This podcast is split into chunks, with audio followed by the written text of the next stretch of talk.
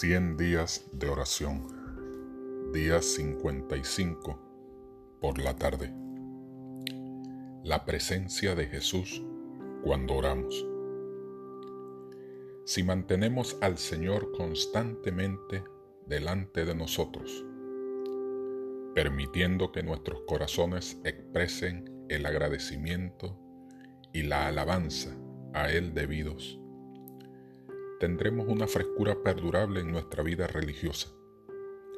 Nuestras oraciones tomarán la forma de una conversación con Dios, como si habláramos con un amigo. Él nos dirá personalmente sus misterios. A menudo nos vendrá un dulce y gozoso sentimiento de la presencia de Jesús. Palabras de vida del Gran Maestro, página 100.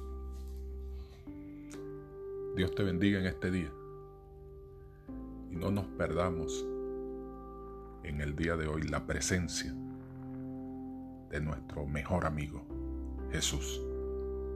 Recuerda, alaba, confiesa, agradece, pide.